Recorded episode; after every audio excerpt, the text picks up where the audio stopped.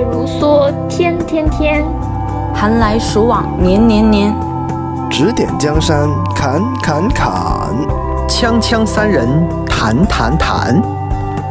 各位听众朋友们，大家好！您正在收听的是由枪迷发起的吹水电台《锵锵三人行》，我们将在这档节目里面聊天评球，碰撞心声。接下来，让我们躺好开聊。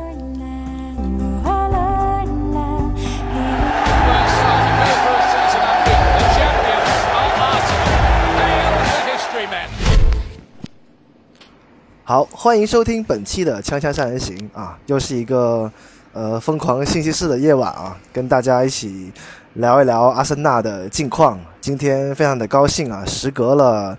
有两三个礼拜吧啊，一直没有跟大家跟各位听众朋友们见面。呃，今天我们节目呢很开心啊，邀请到了三位嘉宾，然后呃依次跟大家打个招呼吧，Johnny。Hello，大家好，我是 Johnny。再一次不需要主持啊，非常开心。好，呃，哈娜，嗯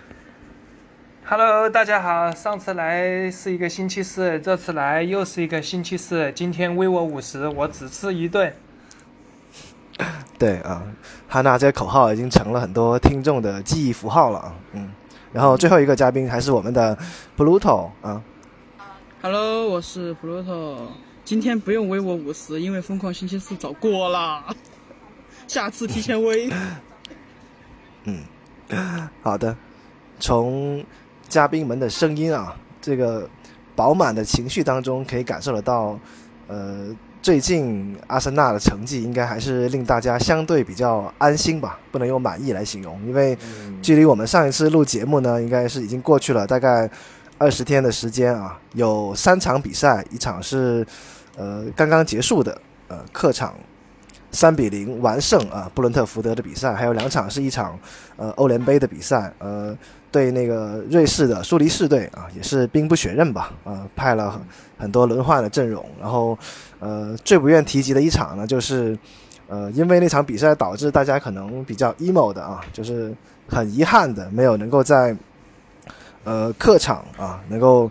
呃，对曼联的比赛中取得很好的成绩啊，所以今天呢，我们想结合最近刚结束的三场比赛呢，跟大家聊一聊啊。呃，当然，可能热度最好的应该就是现在对布伦特福德的这场完胜啊，大家应该还是记忆犹新。呃，想先听 Johnny 聊一聊吧，因为我知道 Johnny 已经是呃看到他在呃广州球迷会现场观战的现场看了这场比赛，不知道他的感受如何啊？嗯。呃，怎么说呢？这一次也是我时隔很长时间的第一次线下观赛。我记忆中的上一次观赛还是在二零二零年的足总杯决赛啊，那个时候啊，有这么久了吗？呃，好像是吧。我记得我之后就没有，就再没有去过线下观赛了。然后那个时候，我怎么？我我真的一直就很久没有发过，因为我我想一想，我上次发翻我的朋友圈已经是那么久之前了。然后其实中间有很多的活动，我都有想去过，但是一直我也一直有有约那个 Q，然后他就好像也没有很方便，所以我就一直都没有去。我们两个都没有很强烈的意愿。然后这一次呢，就是呃看的这个时间比较好，一个是就是因为是晚上的七点钟。是一个非常对对于中国球迷来说非常黄金的一个时间，啊，那我就想着那就去报一下名了。然后他们这一次是在一个呃在琶洲啊，然后一个酒吧里面举办的一个活动。然后嗯嗯，总体来说可以说呃线下的人是非常的多，好像应该是有七十多个人啊。然后呃当时呃我们的球迷会会长还在那个就是开。在比赛前跟我们讲话的时候，还是说，呃，这一次报名还有可能有个一百多号人是报了名，但是没有办法，就是名额已经满了，没有办法来到现场，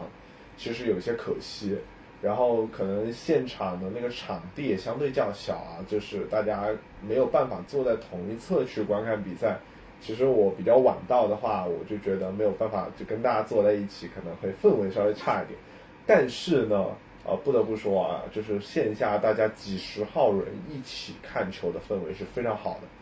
就是无论是呃球员的一些精彩的表现，比如说过人啊，比如说漂亮的传球啊，呃，或者说他们可能会错失一些绝佳的机会，比如说呃啊后卫的一些精彩的防守啊，门将的一些扑救，大家都会有相对应的反应。你得到的反应是非常及时的，而且大家都是同一支球队的球迷嘛，那大家的目的是一样的，那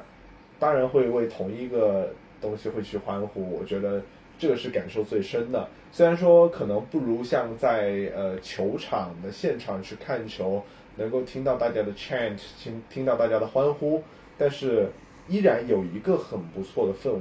而且。呃，让我没有想到的是，这一场阿森纳对阵布伦特福德的比赛，阿森纳在客场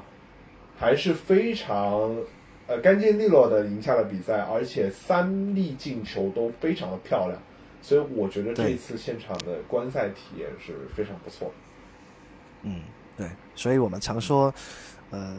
呃，过程可能跟结果来比的话，如果你在跟周围有很多枪迷在一起的话。你被那种当下现场看球的情绪感染，可能你对场上球员的发挥应该来说是更感同身受一些吧。就大家可能会一起欢呼，一起一起庆祝。呃，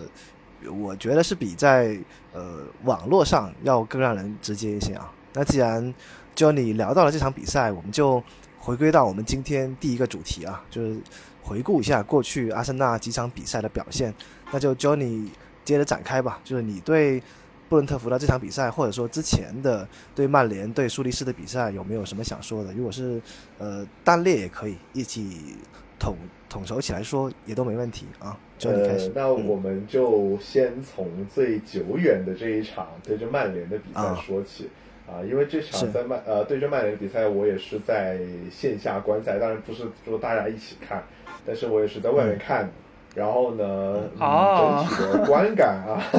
啊，有些人懂啊。整体的观感呢，其实 我们在上半场呃看的整个场面还是非常不错的，就是阿森纳能够一直掌握住球权，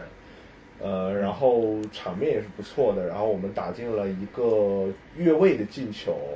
啊，不是越位进球，那是吹了犯规，吹了犯规，对犯规啊，吹了那个呃中场位置对的那个埃里克森，厄埃里克森啊，厄德高对着埃里克森的一个犯规，然后就取消了一个进球。然后我觉得上半场我们看到的东西还是非常积极的，但是呢，呃，暂时我们先不说这个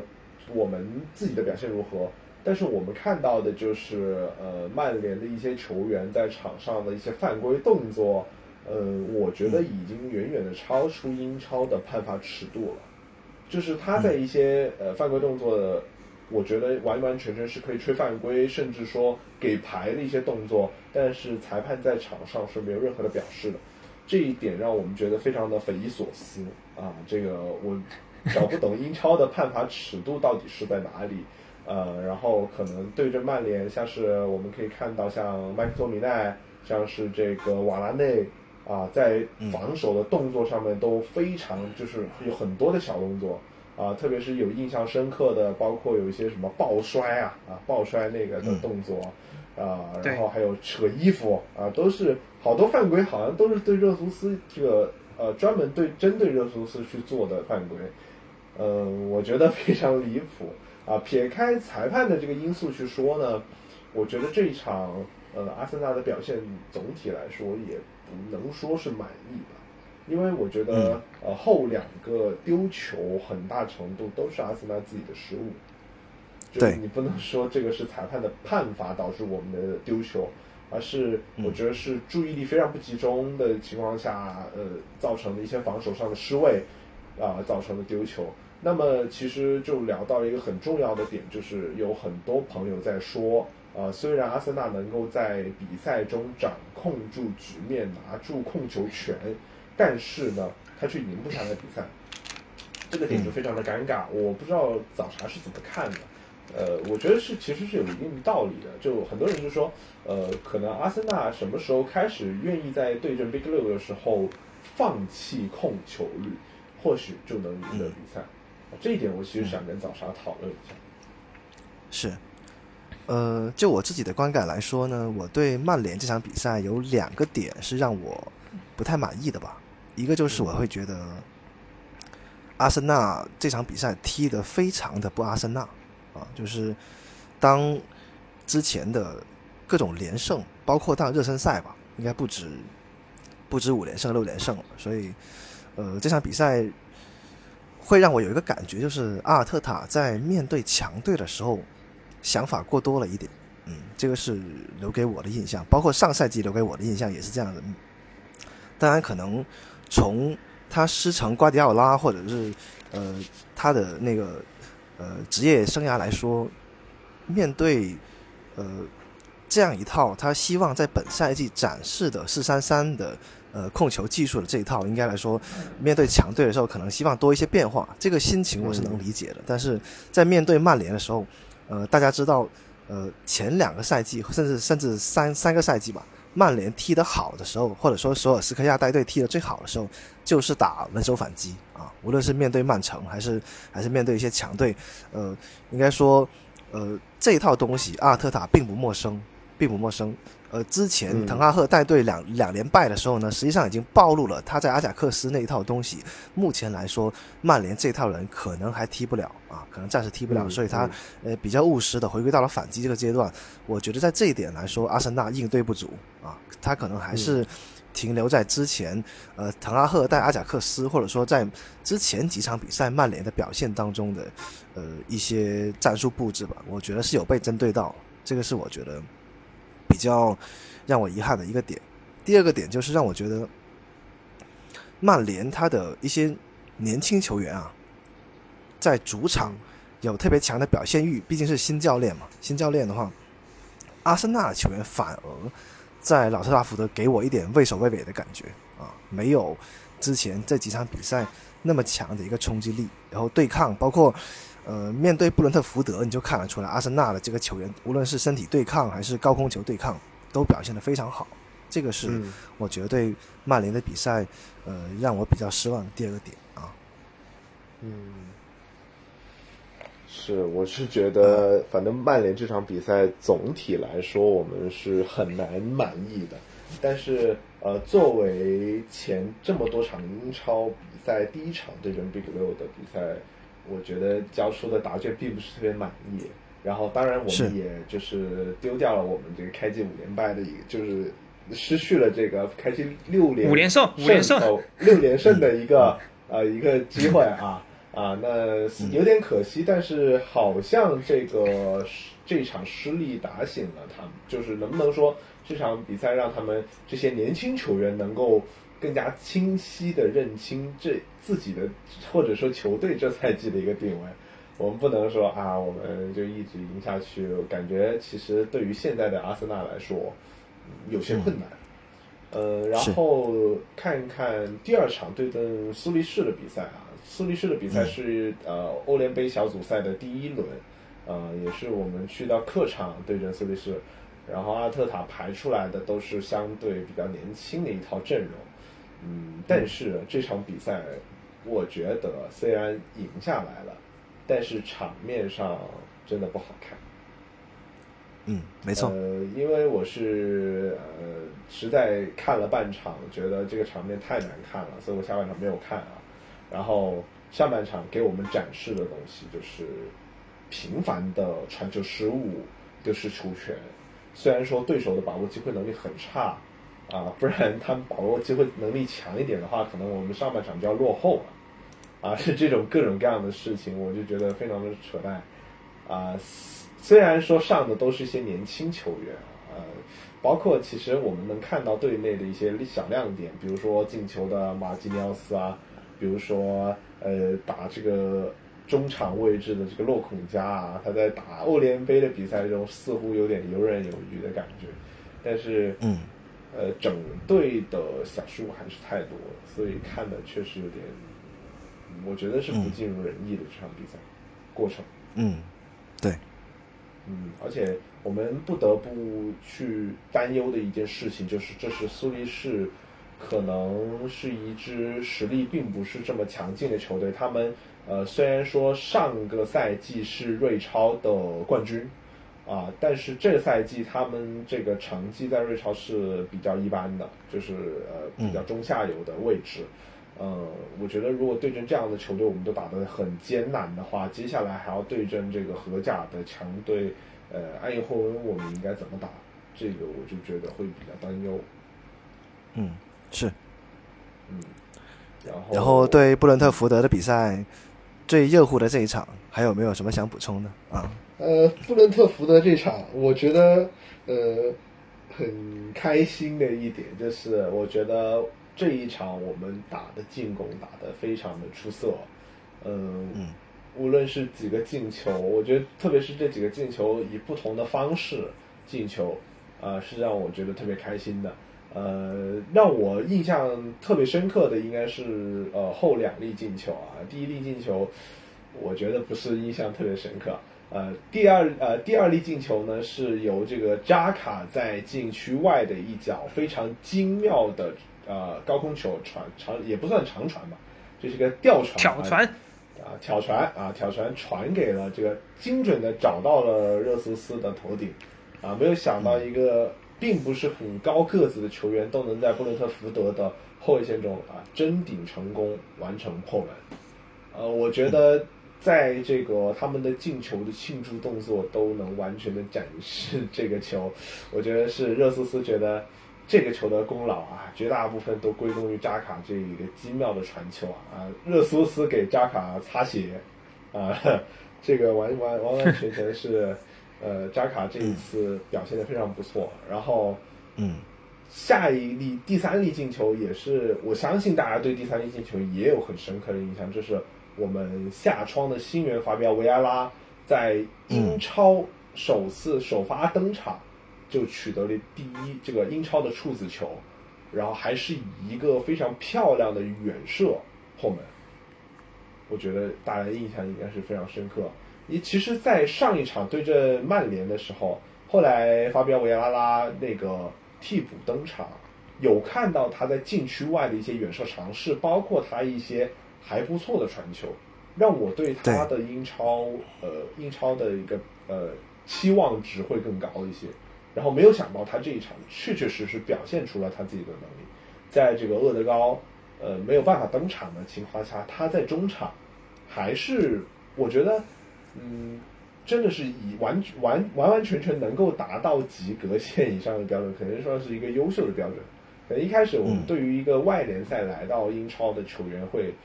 嗯不会有抱特别高的期望，会觉得他们需要一个磨合适应期。但是我觉得法比奥维埃拉或许他的这个适应期会更短一些。就我们看到的东西是非常积极，这个大概是是我想说的东西。嗯，好，就你分享了很多自己观赛的感受啊，让我觉得，呃，无论是熬夜看的比赛，还是现场观看的比赛，其实球迷感受到的球队最大的变化，还是在于他们用自己的一些拼搏的东西，能够把呃平时训练的东西展现出来啊。这个是我觉得阿森纳目前来说相对比较令人欣慰的吧，也就是呃在布伦特福德这场赛后。呃，我觉得扎卡提到最重要的一个就是现在球队的心态跟上赛季比有很大的变化。就我们的心态不会是不会是那种患得患失，不会是那种呃先三连败又四连胜又三连败又四连胜这种起伏那么大的一个状态，这就是一个球队成熟的标志吧。啊、嗯，好，那我们呃那看看哈娜关于这几场比赛呃有没有什么不同的观点跟我们分享啊？呃，怎么说呢？曼联这场比赛我是那个全程生着气看完的。首先，关于裁判他的那个那个判罚尺度啊，就是就是双引号那个双标啊，这个我就不再过多赘述了，因为我往年呃包括之前的节目我也已经喷过很多次了，什么他妈的垃圾裁判，会不会判啊？相你就看这个上一场在那个就是上一场英超打曼联和这一场打那个布伦特福德，虽然呢都是我们有那个进球被吹掉啊，但是你从犯规上来看，上一场打曼联完全就是 UFC 无限制格斗的现场。嗯嗯，啊，那些抱摔呀、拉扯呀这些就不多讲了嘛，反正就是，呃，很明显的得牌动作，他这个动作要做了两三次之后，才有可能给他发一张黄宝石卡。就比如说麦克托米奈的那一张黄卡，他是在下半场中段往后段去的那个时间段才给的，早干嘛去了？早就该给他了，反正我觉得是早就该给了。他那个动作太大了，他就是个莽夫啊。然后呢，就是打欧联的那一场，欧联那一场呢，我也是全程看完了，因为那天呃不知道是怎么，好像要熬个夜什么，我就看了嘛。嗯踢的什么玩意儿啊？先丢球再扳平，我真的是提心吊胆的看完，而且那个这些丢球啊，就是奇奇怪怪的失误，嗯真的看得匪夷所思的。尤其是打苏黎世，你说苏黎世虽然是瑞士的，呃，稍微比较强一点的球队嘛，但是呢，你要说他那个攻击线感觉也没多强，然后就被人家偷了一个，这这能怪谁？只能怪自己防守不严呢。你像打曼联丢的那三个球，我觉得倒是那个情有可原啊，因为本来打曼联那场球，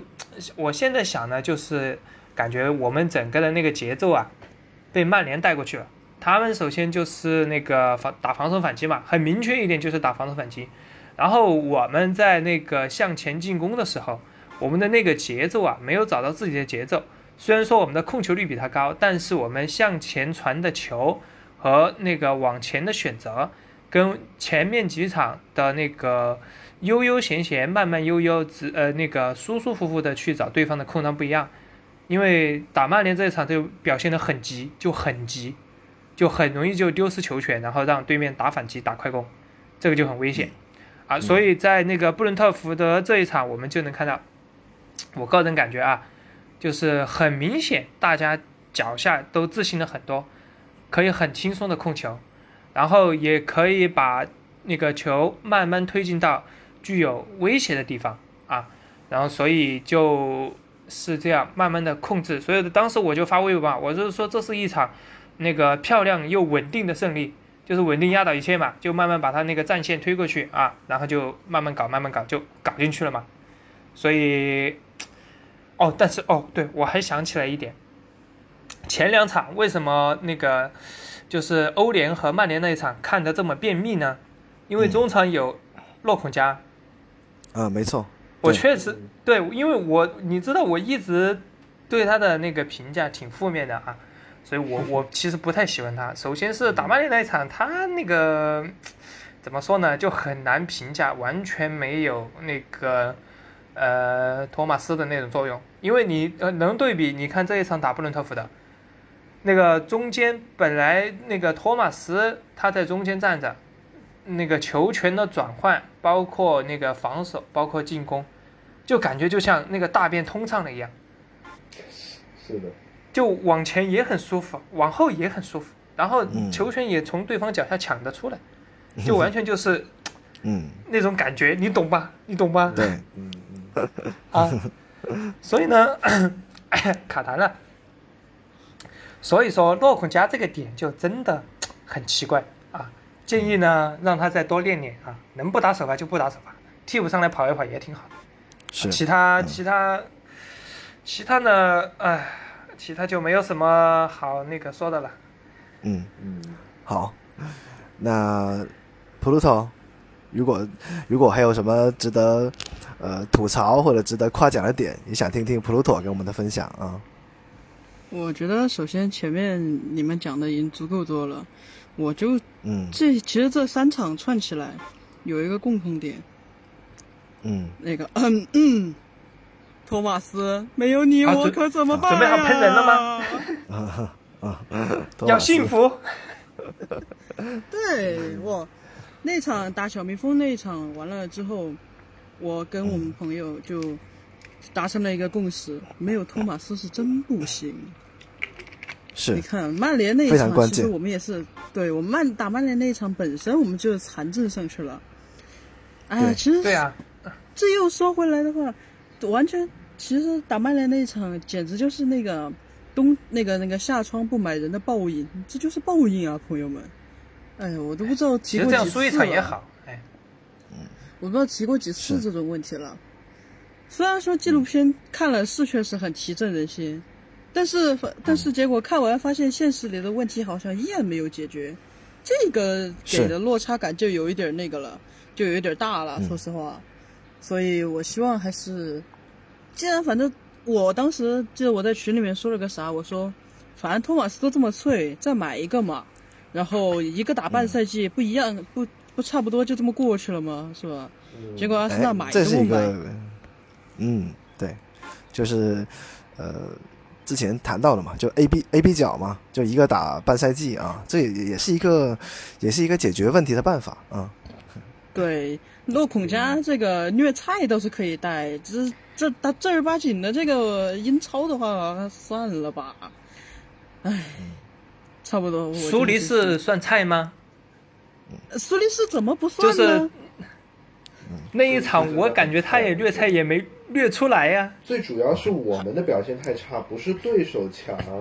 你可以看得到，就算我们的失误造成对手的一个反击或者进攻，他们的把握机会能力是非常差的。嗯，对，所以那场比赛真的就谢天谢地了。对，嗯，好，对我听完三位的那个感受啊，就我也来谈谈自己的想法吧，就是。呃，为什么今天录这一期节目呢？其实你回顾过去的三场比赛，两场联赛，一场杯赛，其实阿森纳的表现，呃，挺让人五味杂陈的。我自己是这么感受，就是你可以看到对布伦特福德比赛中，整个球队的精神面貌跟之前两场比赛完全不一样啊。这个我没有办法去呃估量说这个到底是。年轻球队的起伏呢，还是说是只是因为托马斯的回归，或者说某位球员的回归，让整个球队的精气神能够起得来？嗯，所以，呃，我我觉得，呃，我就从呃从输曼联到赢布伦特福德，给我呃觉得稍微值得肯定的两个点，就是一个就是阿森纳他现在的，呃，我觉得他像一台机器，就像一台甚至像一台钟表吧，就是他可能每个环节都要求精密度非常高。你的齿轮转动啊，你的每个拨盘啊、表盘都需要很精准，你才能踢得出。呃，你像呃比较高质量的高位逼抢，或者比较高质量的呃呃防守，甚至是比较高质量的定位球啊，这个就是我觉得现在呃阿尔特塔带领这支球队给阿森纳打上的烙印，就是要追求完美，但是追求完美的路上遇到的挫折是很难避免的。就像对曼联一样，就可能，呃，刚才就你说到了，我我甚至觉得是三个丢球都有自己失误的成分啊，无论是无论是裁判的判罚，还是说呃现场的一些一些氛围，就会让人觉得，哎，怎么这这这个时间突然阿森纳的球员好像短路了，好像跟之前的五场比赛比反差很大啊，所以。有没有可能是呃钟表呃没有上油，或者是没有没有波动链条，让让这个机器突然停止了运转？这个是我最近这段时间关于阿森纳我呃自己思考的比较多的一个问题啊。第二个问题就是说，呃表现好的方面是让我觉得说维埃拉上来能够进球，甚至是他跟厄德高比的话，在前腰位置上还不太一样，是因为他能够呃稍微回撤到中场吧。承担一些串联的串联的作用，那个厄德高可能更多的还是要在加快竞争进攻节奏方面，可能离禁区可能更近一点啊。这个是我觉得，如果替补席有一些球员能够站得出来，让整个的这套四三三的体系，呃，特别是进攻吧，进攻手段能够更丰富一点，这是我觉得令人欣慰的地方啊。所以，呃，当然可能具体的很多细节，你包括像呃呃右苏斯很稳定的表现，包括像。呃，萨卡虽然说状态很低迷，但是也贡献了进球，也贡献了助攻啊！一切都在好像从呃呃好的方向发展，每个球员都呃据理力争，这个是呃阿森纳本赛季给人呃感受到欣喜的地方啊！当然，我觉得我们也不用太过于悲观，虽然输掉了一场曼联，可能就我本人来说，到现在可能这个内伤还没有彻底平复吧，我觉得真的是不应该输的。就就这个赛季曼联的状态来说，我觉得是很有机会，呃，能够抢分的。所以，呃，目前来说，榜首球队阿森纳啊，应该还是呃比较令人鼓舞和兴奋的吧。嗯，这就是呃我要对整个比赛观感想说的。嗯，接下来呢，我就想抛抛出几个问题跟大家聊一聊啊。呃，第一个问题就是，我很想谈谈扎卡。虽然前几期节目我们已经聊了不少了，呃，我呃之前刚发了一条微博说，如果说这个赛季，比如说前十轮、前八轮要评一个最佳球员，阿森纳的球员，我肯定会投扎卡一票。这个是让我觉得很惊、很惊艳的一个表现。如果没有扎卡这么稳定的在八号位的这个表现，我觉得阿森纳很难有今天的成绩。所以我就想问一问各位，呃。特别是 Johnny 啊，就是也是扎卡老师的呃多年的不能叫人迷吧，就是很欣很很很欣赏，所以啊，我觉得就嗯，你觉得这这几个赛季以来，呃，特别到这个赛季，你对扎卡的评价呃不知道是怎么样，想听听你的感受啊。啊，我觉得我刚刚其实有提到的一点就是这一场比赛，呃，因为。我对于扎卡的表现也是非常满意的，特别是在这个赛季开始之后，扎卡开始整个位置前移，他开始打八号位的这个，就是他开始担任八号位的一个职责之后，我们看到他更多的出现在禁区边缘，然后甚至在禁区里面，他嗯，就是有另外一个后腰的支援的情况下，他能够更好的解放自己。不再那么拘束于防守，单纯的防守工作，那他现在能够更多的向前推进，然后传球、带球等等，甚至还会有远射的机会。啊，我觉得是位置的改变是非常积极的，能够去避他的短板，去发挥他的长处。那这赛季我们也看到扎卡很多在前场的一些很漂亮的，比如说转移，比如说一些关键的传球。就像我刚刚说到的，对阵布伦特福德的这第二枚进球，就是扎卡的非常漂亮的一个挑传。呃，在这个赛季，其实这样的进攻方式我们并不少见。呃，还有一个非常正面、非常积极的一个改观，就是这一次我们在客场，这个我们可以看到，去客场的球迷他们在呃在现场有唱给扎卡的写的歌曲，也给他写的 chant。对。这个我觉得是非常非常正面的一个信息，因为当时是我记得是在一九年吧，一九年的时候，呃，扎卡在这个被这个呃这被换下场之后，然后怒摔队长袖标，然后之后呢，还就是呃在路上遇到球迷的时候，好像对球迷还有出言不逊的一些行为。当时就被拿下了这个队长的一个职位，但是其实，在上赛季也好，在这赛季也好，即使呃队内的队长可能是呃拉卡泽特或者说是厄德高，呃呃很多时候在队内的训话，在队内的一些呃更衣室里面，老大的职位可能还实质上是扎卡去做的，包括这赛季很多时候，呃厄德高被换下场之后，扎卡也是。因为他是副队长，就是第二队长嘛，那么他也会带上队长袖标。那我一直是觉得扎卡是在这支球队里面最适合带上队长袖标的人选。嗯，无论是在阿森纳队内还是在瑞士国家队的队中，呃，我印象最深刻的是当时呃欧洲杯法国对阵瑞士的那场比赛点球大战之前，呃，扎卡的一个训话，呃，他的队内老大的地位是。这个完完全全是显现的，所以我觉得就是从球迷啊讨厌他到这赛季他用自己的表现去证明自己，然后到球迷喜爱他为他做 chant，我觉得是一个非常积极的改变。而且，嗯，扎卡在采访中也有表示，就是其实这赛季呃阿特塔对他的位置的一些改变，他是非常乐意、非常愿意去接受，而且去学习。啊，去适应新的位置，而且大家都知道，扎卡已经是一名二十九岁的球员了，在队里面其实算是比较大龄的球员。这样的球员，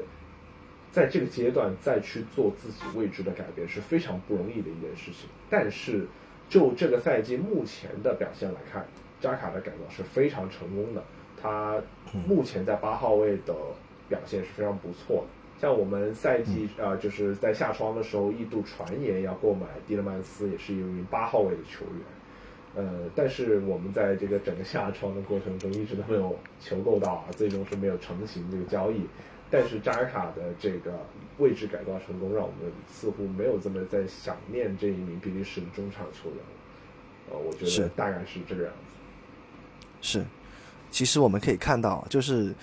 呃，又说回对布伦特福德这场比赛，我觉得能够把这样一支开赛以来进球仅次于曼城，然后曾经在上半场三十多分钟就四比零领先曼联的这样一只小蜜蜂啊，让大家很刮目相看的这样一只小蜜蜂，能够打一个客场三比零，我觉得最大的一个功劳就在于呃对扎卡的使用。啊，特别是当前场马丁内利和耶稣斯频繁换位的时候，你会看到对方非常的不适应，因为耶稣斯是既可以攻击禁区禁区中路，也可以在边路进行拉扯。当他和马丁内利一对一面对对方的后防线的时候，无论对方是谁吧，其实都是很吃力的，因为这两个球员，我们之前很多节目、很多期节目都聊到了，他们的个人能力非常的强啊，这就给整个布伦特福德的防守带来的压力很大。当阿森纳的这些进攻球员把高位逼抢和进攻做足的时候，就留给了扎卡很大的空间。呃，我们过去常常说，可能从温格到埃梅里到永贝里，再到阿尔特塔，几乎每任阿森纳的主教练都比较喜欢扎卡。我觉得这个应该是大家的共识。但是，几乎可能每一任主教练对他的使用都遭受过枪迷的质疑。直到这个赛季，我觉得好像是仿佛眼前一亮的感觉啊！不知道哈娜怎么看啊？呃，借用阿尔特塔的一句话吧：“三分钟如何让瑞士国家队长安安心心留下来？”呃，首先啊，我从来不否认我是扎卡的黑粉，因为他确实长得帅啊。然后包括之前我也一直夸他，嗯，确实长得帅啊。然后就是从他那个表现来看呢，自他加盟以来呀，大家对他的普遍印象就是卡牌大师，啊，对。但是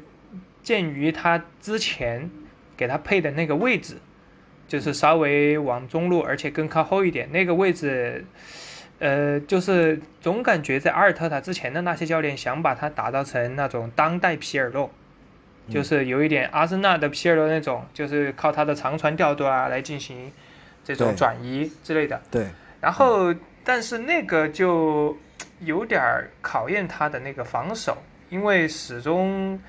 嗯不给他配一个专职于防守或者是那个稍微防守能力比较强的一个搭档的话，那他就比较吃力，所以他就很容易得牌，而且他也是被那个裁判重点照顾的对象。啊。但是这个赛季呢，就是阿尔特塔三分钟让他留下来。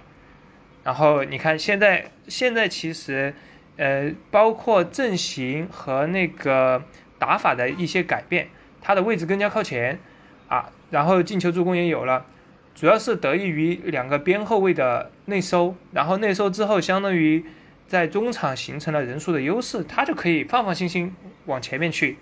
自己搞点肉吃，我觉得这个也挺好的。我其实一直我挺喜欢他，就包括他当队长这个事儿吧。首先，你看啊，是哪个大佬能拿着那个可乐瓶子，那个站在那个圈的中央啊，在训话？我觉得这个就挺好的，挺帅的嘛。如果有机会的话，我也去把那个头发染一下，染成他那个那次喝可乐的那个发色啊。嗯，嗯，是，会让人觉得那种整个球场上所有的人都在聆聆听着我的讲话。都在等着他给我布置一些任务，这个就，对对对，我我当时第一眼看到这个照片的时候，我还以为是橄榄球场的照片啊，就是那个 给给我给我印象还挺深的，对，嗯。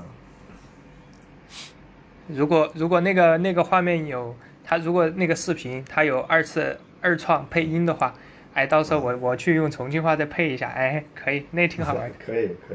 以，都听老子嘞。是，会有，会有让人觉得有这样一个大哥在身后，或者是在身前吧，是一个很放心的感觉。所以，其实我内心也一直期待扎卡在阿森纳是充当这样一个角色。当然，现在可能，呃，真的号召号召呃球员团结起来的，我自己觉得他在场上做的不是很多，但是我觉得他在场下应该做的挺多的啊，包括包括现在能够在厄德高。呃不在的时候，能够把队长袖标交给他，这个也是阿尔特塔对他对他一个巨大的信任吧。嗯嗯，对，你看那个从纪录片里面就看得到嘛，上个赛季一输球，然后进更衣室第一句要么就是那个拉姆斯戴尔先骂一句。呃，什么什么什么，他妈的这个球就不应该掉，然后接着就是一个大声嚷嚷的那个声音，那就是扎克呀，你们这个球就不该什么丢什么什么什么这些。是的，嗯，好，那最后听听普鲁托有没有什么想对我们扎卡队长说的啊？我其实觉得现在阿森纳队中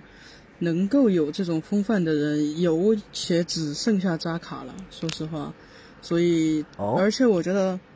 因为，因为首先来看，他一个是首先一个瑞士国家队队长，他资历在那儿了。然后其次，好，差不多他也是为数不多的几个经历过教授时代的球员了，也算那个队内比较有那个就是那个加盟时间比较长的了。然后我我其实不知道该怎么说，其实我看到扎卡这赛季重新拿上那个队长袖标以后，我觉得这是。包括通过纪录片向那个球迷传达了一种信号，就是希望能够，我觉得是，我觉得是有一点点，可能有一点点我自己的猜测在里面，就是我觉得希望能够通过这个来让，就是大家就对以前那个事情嘛，就当众摔那个事情，当众摔对标那个事情，就那个稍微缓解一下，释怀一下。包括这赛季的表现这么好，所以我觉得。除了那个被裁判重点盯防，然后其实这赛季拿黄牌的那个脑子冲动拿黄牌的时候也有，但是我真的觉得他可能也就是这个时候开始慢慢的走向成熟，我觉得挺好的，真的。嗯，是，大概就是这些。呃，那是我觉得，呃，无论哪个枪迷吧，无论你过去有多。黑黑过扎卡，或者说公开骂过扎卡，呃，我觉得除了极个别的那种呃无脑黑之外，其实大家还是希望他能够发挥的更好一些。因为，呃，如果扎卡都能发挥的好的话，其实是蛮能证明这支阿森纳在中前场的运转以及中后场的防守应该是有一个很大的提升的。我觉得它是一个很明显的一个球队发挥好坏的一个标杆吧。啊，我觉得是这样子。嗯，那我们今天。第二个问题就先聊到这里，呃，今天最后一个问题呢，呃，一开始呢是想跟大家聊聊法比奥维埃拉，就聊聊法维啊，就我们现在呃比较欣喜的看到他，呃，算是呃英超赛场的处子球吧，非常漂亮的一个远射，嗯，我先稍微谈谈我的观感吧，就是我觉得这样一个进球是阿森纳现阶段非常需要的，就是我经常说一个一个事情，就是。阿森纳远射太少了，真的太少了，能够能够进远射的人很少，所以法维有这样的一个嗯左脚进球表现，对我觉得这个球呃媲美甚至超过上赛季扎卡对曼联的那个进球，让我觉得非常的灵动，因为那个进球其实呃对方的后防线球员以及门将说实话都没有准备好啊，打了这样一个角度能够贴着立柱飞进去。呃，当然，这个进球只是他，呃，优异表现的其中一点吧。我其实想抛一个特别，不知道算不算得罪人啊？得罪人的一个问题，想问问三位。当然，呃，大家可以先聊聊他的表现，再再回答我这个问题。如果法维有这样的表现，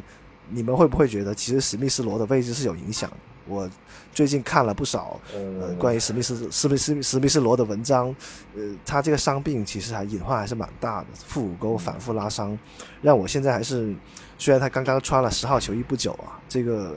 让我觉得现在阿森纳的呃排兵布阵上对他的影响啊，大家可以谈一谈，就你先说吧。嗯，是这样子的。我觉得，如果呃，像是在厄德高缺阵的情况下，如果我们没有法维，那上场一定会是史密斯罗。呃，但是主要是他频繁的一个伤病，然后那呃，我觉得如果法维有出色的表现，一定是会影响到压缩他的上场时间。就是，嗯，但是我觉得其实阿森纳有。其他的选择，比如说我们之前一直说的把法维提到右边锋的位置去顶替萨卡，然后或许让厄德高或者史密斯罗来出任中前腰的这个位置，我觉得也是一个选择。但是呢，当然，对于现在的阿森纳来说，是不是前腰这个位置又变成了一个幸福的烦恼？就是说，现在可以用的球员其实也蛮多的，嗯嗯，就当然，我觉得肯定是会影响到史密斯罗的，而且是这么年轻的球员，啊、本来就是处于一个上升期，但是又有这么频繁的受伤，呃，首先会很影响他的状态，哦、我觉得也会影响他他上升的速度。嗯是。哈娜，对法维这个小伙子有没有什么想说的？嗯，呃，早茶，你刚才说那个呃影响史密斯罗，我当时脑子里有一个念头，就是我嗯那个、那件正版球衣印号印的是史密斯罗啊，啊那我是不是白印了这个号？哎呦，是是，对，其实我觉得呢，法维他这个表现挺好的。我觉得，嗯，首先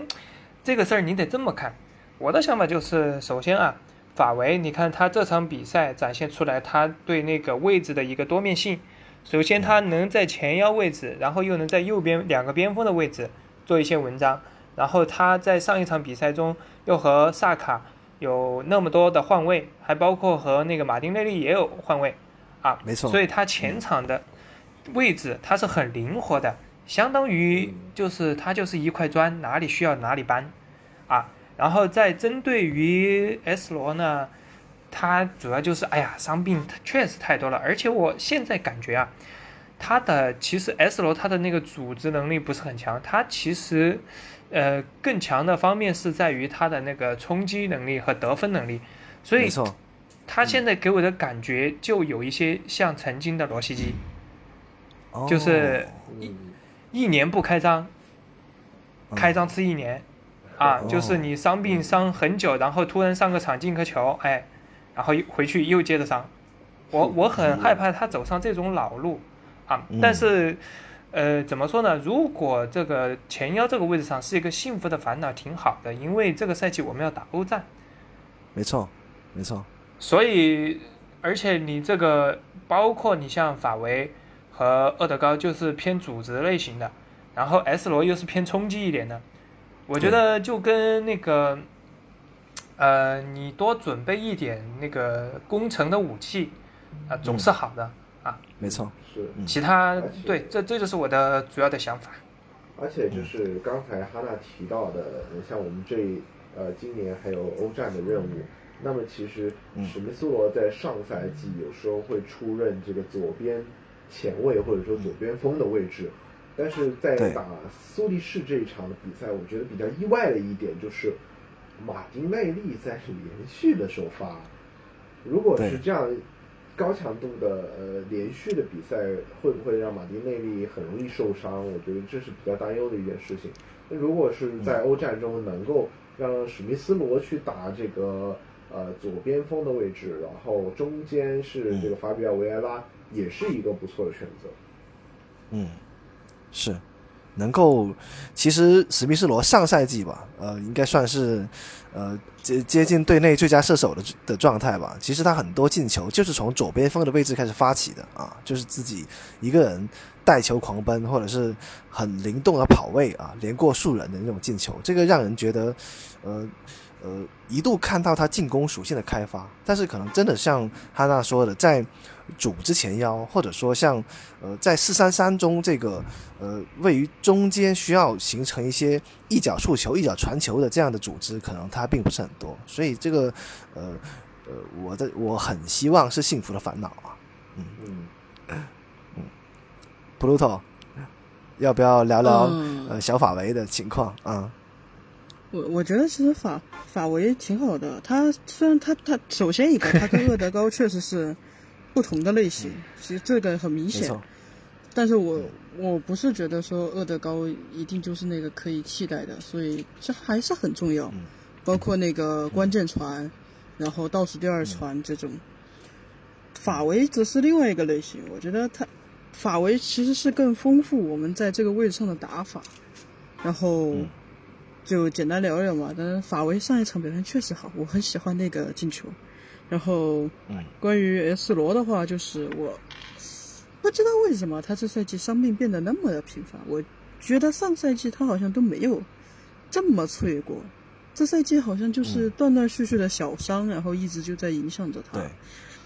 对，有点有理解不了到传闻说底，有传闻说他可能还要长高啊，他这个年纪。他还哦，还要生长高。长，对，生长痛吗对？对对，哇，哎呀，这是幸福的烦恼啊，这才是幸福的烦恼。哎，受制于但身高不高的我啊，流流下了眼泪。流下了感动的泪水。那对但是但是确实，那个他长期缺阵，我觉得首先一个对他自己的状态影响是非常大的。他上赛季表现其实我觉得还是挺火热的，我自己来说的话，然后这赛季突然就被伤病拖着这么走，我觉得有一种我说一句难听的，就是我很怕他就他就被伤病荒废了。我我很不想看到这样的情况，因为毕竟他我还是挺喜欢的。之前租借到那个哈镇的时候，我那个我们那个哈镇的朋友就大力夸赞他，还巴不得他留在哈镇，所以啊，我说不行啊，我说我说这是阿森纳的太子，怎么可能就随随便便给你哈镇了呢？是吧？是，嗯对，所以我我希望就是还是，嗯不希望他被那个伤病拖拖那个拖累的状态，还是想看到他是，继续那个越来越进越来越进步，越来越好，然后长成一个那个中流砥柱这样的人物，所以我我是这么想的，对，好是。呃，为什么今天抛开这个话题呢？啊，就是我自己其实是有点私心的，就是呃，我会有两个隐忧。第一个隐忧就是我之前在跟转会窗的时候，其实我发现，呃，做了一定功课后，你会发现，如果这个赛季阿森纳的成绩，如果啊，还是像上赛季一样只能打一个欧联，没有重返欧战的话，其实是离那个呃欧洲的那个财政红线挺近的。如果说还是运气不好拿个第五名，就不得不面临要卖人的的情况啊。那如果要卖人的话，肯定要卖能卖钱的。所以我不知道史密斯罗现在这个情况会不会呃影响他未来在阿森纳的发展，这是第一点。第二点就是呃，出于对他的喜爱，我是特别希望他能够打上世呃世界杯的。因为上赛季一路这个表现，他是离国家队很近很近的。大家知道，萨卡去了一趟欧洲杯回来以后，整个人完全就不一样了。这个是，这个是，呃，从为阿森纳发展的角度来说，我希望，呃，史密斯罗如果说国庆之后能够复出的话，能够在最最后的这个冲刺阶段吧，呃，不一定一定要赶上卡塔尔世界杯的末班车，但是一定要打出自己上赛季那种自信、那种光芒出来。这个是我对他的希望啊。嗯，最后，呃，法维的话呢，呃，给他一些寄语吧，就是我希望他是，呃，能够保持自己的风格，因为，呃，在面对小蜜蜂的时候，可以看到有一些身体对抗他是比较吃亏的，而且很多很多小蜜蜂中后场的球员对他的防守其实是蛮针对的，就是希望通过身体对抗的方式阻止他的进攻。呃，我倒觉得不一定需要增肌啊，我我见到过太多因为增肌毁掉的球员，所以我希望他这个风格能够保持，呃，然后其他的队友能够给他创造一些更好的成长的环境。嗯，我就想说这两点啊。好，那我们今天第一趴聊的也非常的愉快啊，然后时长也呃相对比较长，我们休息一下，待会回到我们今天呃重点想聊的第二趴。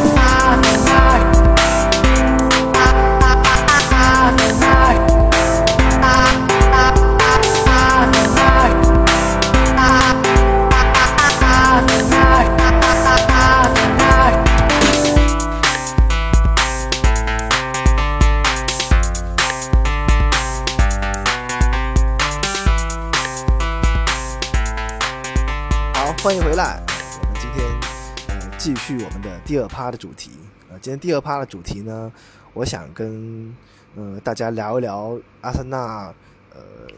呃，不能说场外吧，聊一聊呃我们呃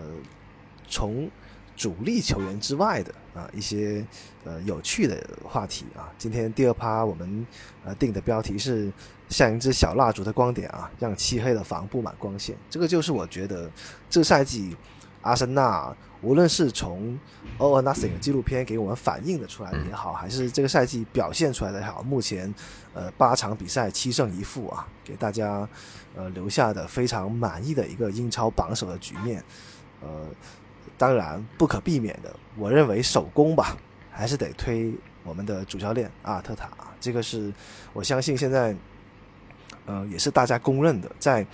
整个新赛季的一个战术体系的构建以及用人方面，给大家留下了非常深刻的印象。当然，可能在这个阶段，我们去总结一个球队或者一个主教练的功绩或者是功过，可能还为时尚早。但是我呃，特别在这一趴的第一个小节呢，想聊一聊他呢，还是出于他呃对球队的整个改造，让我还是印象深刻啊。当然，他也呃不负众望啊，拿到了。八月的最佳主帅啊，当然这个最佳的魔咒，呃，是不是延续呢？我觉得拭目以待，因为毕竟，呃，九月份没有多少比赛嘛，十月份还有争取这个最佳教练的机会啊，所以也想听听，呃，三位嘉宾对我们现在的塔帅有没有什么想说的话啊，Johnny，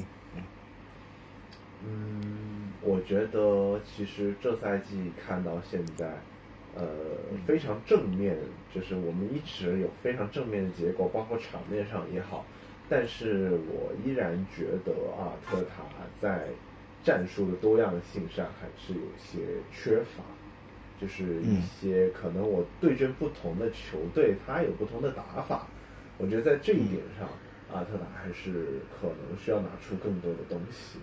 呃，现在。我觉得无论是对阵曼联也好，对阵布伦特福德，甚至说我们当时打伯恩茅斯的比赛也好，嗯，我觉得在阿森纳这支阿森纳的身上看到了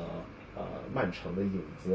啊，我甚至把现在阿森纳叫做小曼城，我觉得也并不为过。我觉得阿尔特塔可能更多的在效仿或者在学习瓜迪奥拉的战术打法，但是。光是学习，我觉得真的是远远不够的啊！虽然说我们可能能在一些比赛中看到比较正面的结果，但是我们依然在掌握的绝对的控球权或者说场面的前情况下，我们还是输掉了对阵曼联的比赛。这一场就非常能够反映我们存在的问题。但是我能够看到非常积极的就是阿尔特塔的这套战术，我们是能够拿下除了 Big 六之外的这些中。游或者说下游的球队，那如果我们能够在这些球队上，呃，做到少丢分或者说不丢分，那么我觉得这赛季我们的成绩一定会非常不错，非常优秀。那 就是我刚才说的，我们需要解决的就是对阵 Big 六，每个主每个球队每个 Big 六的球队都会有不同的主教练、不同的战术风格，那么怎么去应对他们，怎么去针对他们？这就是阿特塔现在要去做的功课，但是我觉得这赛季我对阿尔特塔的目前的呃表现也好，他的嗯这种状态也好，我觉得是比较满意。嗯，好，那我就给后面两位嘉宾抛几个难题啊。我心中想的，我觉得阿森阿尔特塔不足的地方啊，我先说说我的观观点。第一个是我觉得。首发阵阵容的轮换幅度稍微小了一些，曾经有连续三四场比赛几乎一个人没有换啊。首发阵容，我不知道这个是呃赛季初的磨合需要呢，还是说呃替补席跟首发阵容差距比较大？这个是我困惑的第一个点。第二个点就是阿尔特塔好像八十分钟以前不换人啊，这个是也是我稍微质疑他的地方，特别是这个赛季。英超开始用五人轮换制度，就是所谓的二加二加一嘛，就是这样的方式。以后如果说，呃，阿森纳没有充分运用替补席的力量，这个赛季是四线作战，甚至是呃，将来还有受世界杯影响的可能，呃，不知道这样的一种首发阵容不变，然后替补席不怎么用的方式，阿森纳到底能够坚持多久？这个也是我觉得我对阿尔特塔的疑惑之一吧。啊，就这两个点，不知道哈娜怎么看啊？嗯，呃，就是现在他是学那个，咱们现在是学曼城吧？啊，你阿尔特塔也是在跟着瓜迪奥拉学吧？你学可以学，把好的学过来就行，你别把他坏的一起全全部学进去了。两个人都是西班牙人啊，都喜欢整活儿，真的，一是喜欢整活儿。你看瓜迪奥拉怎么整了那么多的活儿，然后现在我又来看那个阿尔特塔来整，然后我每次就是真的看的血压都高了。然后整活儿这个事儿，就是呃他的那些战术啊，包括那个刚才 Johnny 讲的他的战术，包括他的排兵布阵这些，就比较固执嘛。然后但是你固执，就是经常容易给大家整个大活儿啊。好，还有呢，就是他那个呃，刚才还有一个问题，就是他那个换人这个事情。对对对对对对，八十分钟，哎，八十分钟，七十多分钟。以前你说教授在的时候嘛，换人肯定要换，就是换的时间稍微比较迟一点，就是六十多分钟以后或者七分七十分钟的时候左右再换，啊。但是呢，他又来整活儿啊，又学瓜迪奥拉，我就是不换人。瓜迪奥拉在 FPL 里面被骂骂成什么样子了？然后我就希望他不要变成这样的人啊，希望他做个人吧。嗯，嗯嗯，对，特别是上一场欧冠的时候，曼城已经大比分领先了，呃，还是把哈兰德用满时间啊。我当时看到这个的时候现象的时候，我又想到了我们的阿森纳，就是好像比如说像萨卡啊，就是不换，或者说呃，对包括马丁内利也是，嗯，没错，所以不知道这是呃激发年，当然可能年轻球员他可能确实恢复的也快啊，可能做一些对一的体能测试啊都没问题，但是这个确实是让我比较疑惑的地方。就你有补充的吗？是啊嗯嗯我觉得怎么说呢？这个点确实，而且即使是上一场我们有派上非常年轻的小将登场，但是我觉得阿尔特塔在给队内的替补球员或者年轻球员的时间实在是太少了。特别是在这一个赛季，我们有很多的时候已经是呃，比如说二比零、三比零的呃一个领先，或者说已经到七八十分钟了啊，他还不是就是愿意去把替补席上的一些球员换上来。你说练一练也好，或者说呃将一些重要的主力球员换下去休息也好，我我我就很疑惑他为什么不去做一些这样的调整。嗯，是，特别是我又想到了富安健洋啊，甚至是蒂尔尼吧。就是如果金琴科没有受伤的话，我觉得蒂尔尼可能连出场的时间也会被压缩很多。那包括像上赛季，呃呃健康时候的绝对主力的富安健洋，呃从大病之后，呃伤愈之后归来之后，没有太多能够在正式比赛中历练的机会，我就不知道接下来面对这次面对利物浦，呃面对曼城的时候，这些球员如果真的是呃要突然应急要拿出来要扛要担当的时候，能不能够调整到最好的状态？这个是我觉得自己稍微担忧的地方。嗯是的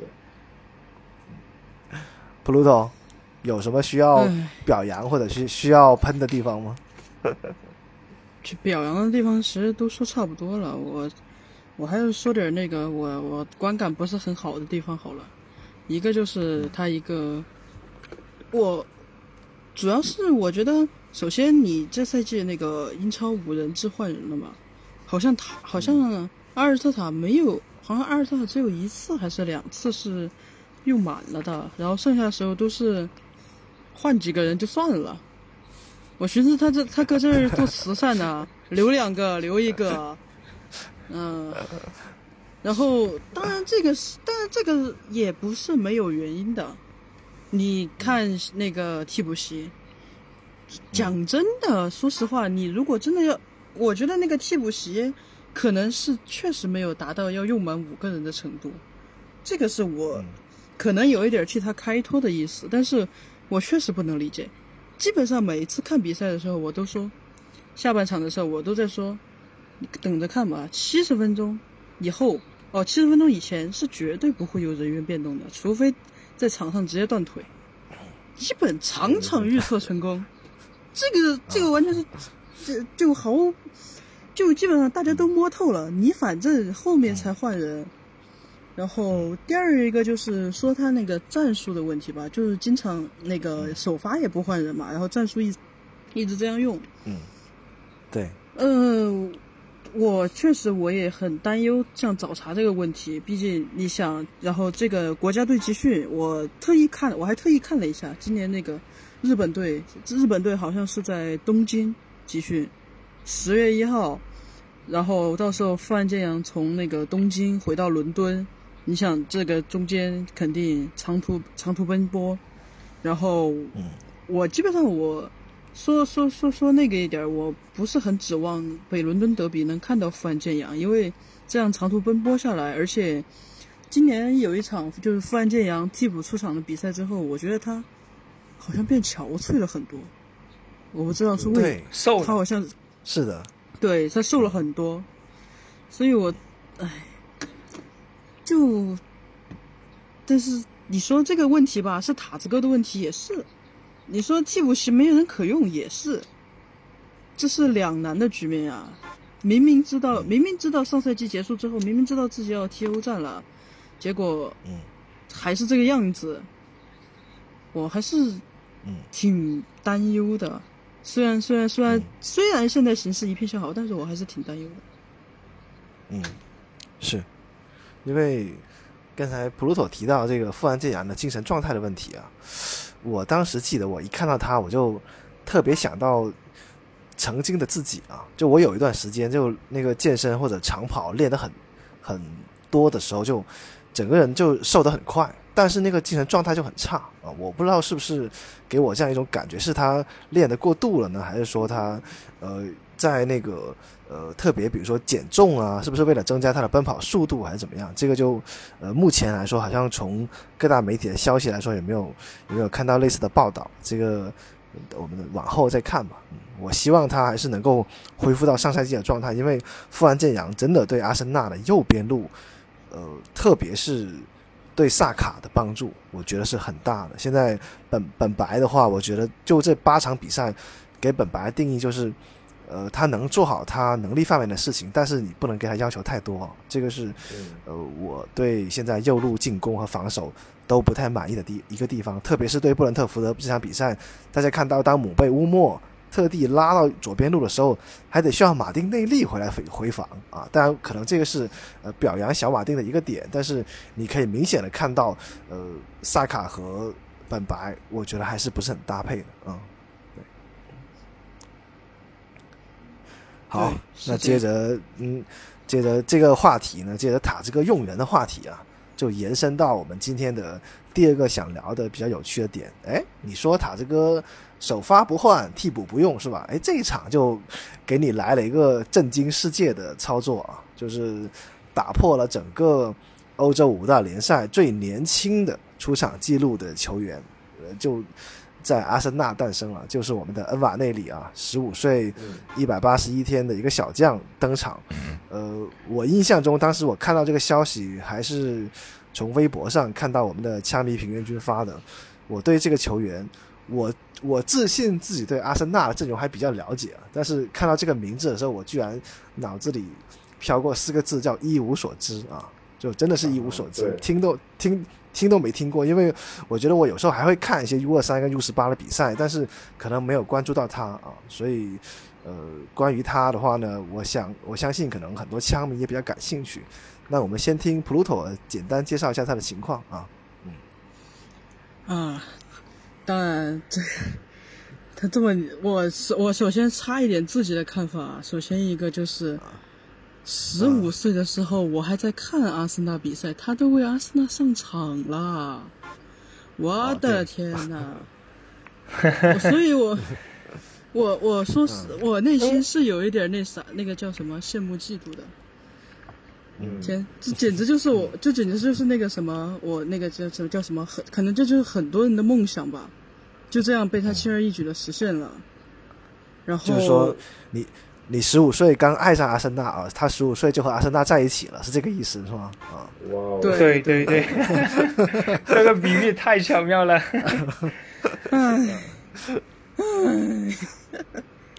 然后哎像极了那个，嗯，啊。你说你说你说，好像那个广告啊，啊，那个广告以前那个广告啊，一那个就是呃自己练球，然后是耐克的广告，啊然后在场上代表阿森纳上场了嘛，就是那种感觉啊，哦哦哦哦是。哦哦，嗯，嗯。对，那个广告啊，对，然后我简单介绍一下他吧。他现在其实还是，他现在男十五岁，哎，好，很好。他他那个，其实他是从那个十三岁以下开始才那个进入到那个很多很多那个球探的视野里的，然后有其他的侦查员就是很就注意到了他嘛。他就是在那个我有看那个天空体育有一篇那个介绍他的文章里面说，就是有一个球探他匿名了嘛，他说他第一次看到他的时候，当时他还在那个恩瓦那里还在 U 十三效力。几年之后，他去那个、他当那个曼联球探的时候，他就看到恩瓦那里已经发展成他们说的那个 A 级新训球员。如果他是嗯他甚他后面甚至还说，如果他能够主导转会的话，他想把他带到曼联去。对，就是已经成为了学学院级的球员吧？啊，学院级。对对对，所以，我其实我其实也挺好奇的，就是因为我我是真不怎么看那个 U U 系列，你说 U 二三有时候都很少看了，更别说 U 十三了。啊，对，所以，所以我我我不知道，包括之前那个也看到过 T A 写过他的一篇文章，但是碍于本人英语能力实在是太烂，所以嗯所以所以只能拜托早茶说一下。啊，行，我就给大家稍微补充一下吧。就是其实恩瓦内里，就我们查的资料来说啊，就首先跟各位听众、各位枪迷，呃，稍微强调一点，没有查到任何的影像资料啊，这个是我觉得比较遗憾的，只能是新闻报道的画面。就是呃，应该说他算是一个跳级生吧，就是他十三岁的时候踢的是 U 十六。十四岁踢 U 十八，然后到到现在十五岁是踢 U 二三啊，这个让人觉得就是，呃，应该说是非常的，呃，怎么说呢？你说他是足球领域的天才吧？如果是按按这个年龄段来说，因为大家知道，呃，如果你真的参与过足球运动的话，在那个青少年阶段，其实差一岁的话差蛮多的，无论是力量对抗还是还是技术的理解，就是能够跟。呃，我记得当年我们看那个中国足球，还有很多测骨龄的啊，包括是什么，就是怕以大打小，骨龄造假所以他能够，对对对，他能够能够以小打大，这个会让人很惊艳。然后就各方媒体对他的报道，因为他上场之后已经是改写了阿森纳、改写了英超、改写了欧洲五大联赛的记录，所以有很多人出来对他做了一个评价，包括像莫德萨克啊，包括像埃杜啊，包括像威尔希尔，就现在是威尔希尔，现在是阿森纳梯队的的教练，都很欣赏他，包括像扎卡吧，扎卡在赛后还专门提到他，就是呃，在 U 十六的时候就已经很关注到他了，所以他给人的印象就是超乎他自己年龄般的成熟，就是踢球时候的状态。这个是呃综合各路媒体对他报道，呃留给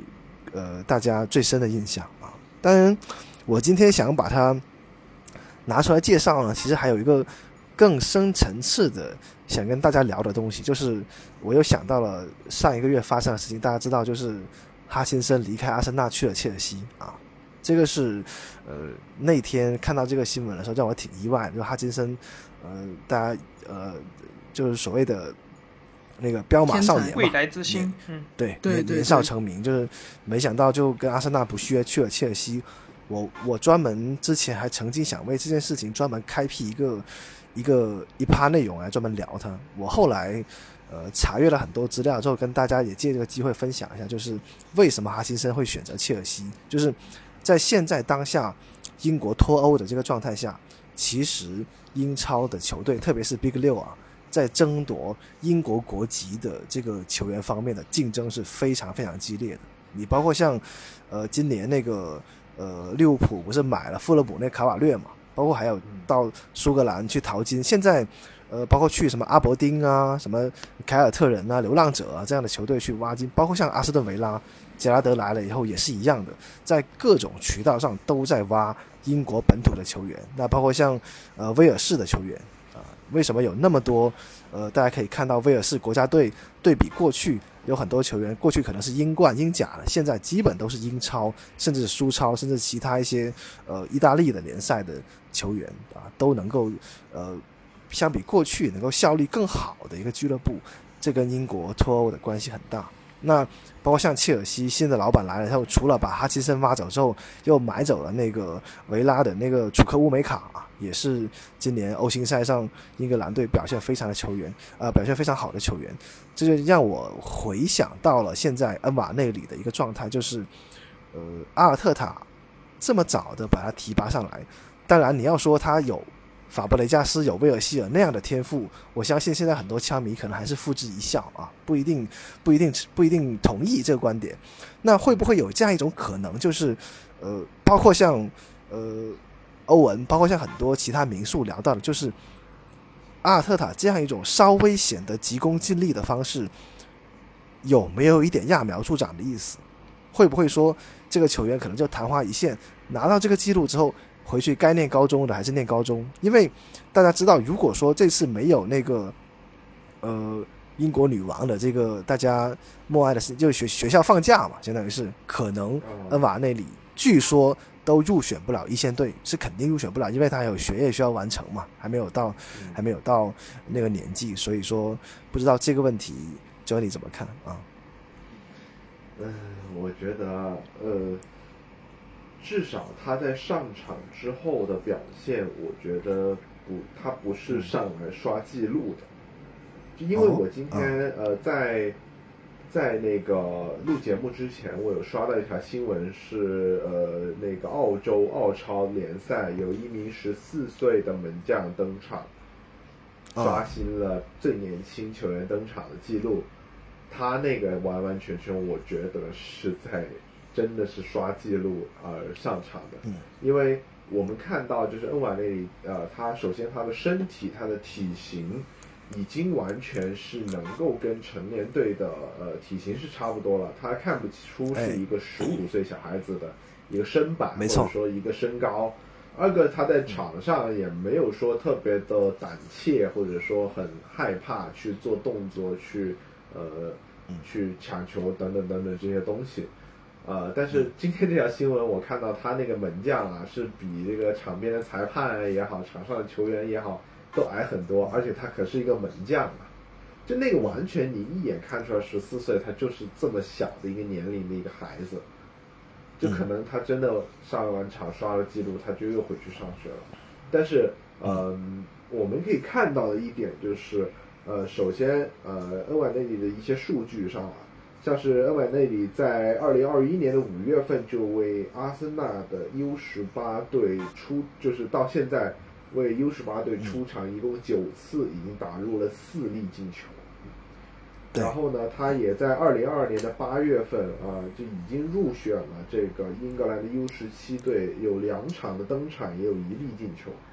然后他在阿森纳的这个呃这个青训学院也有一场的登场。实际上，他的这个能力，你看他的十五岁的年纪，已经能够打上 U 十八的这个梯队的比赛，而且能取得这么多粒进球了，啊，对。如果他到时候到十八岁，是不是他到时候可能就能打 U 二一，甚至说 U 二三的比赛，说不定这个阿森纳成年队他就能上场了。我觉得还是很快的，两三年的时间，说不定他就能够成为，呃，阿森纳阵中一个。冉冉升起的潜力新星，我觉得他现在的表现是已经可以说，虽然说上场了也就是四分钟吧，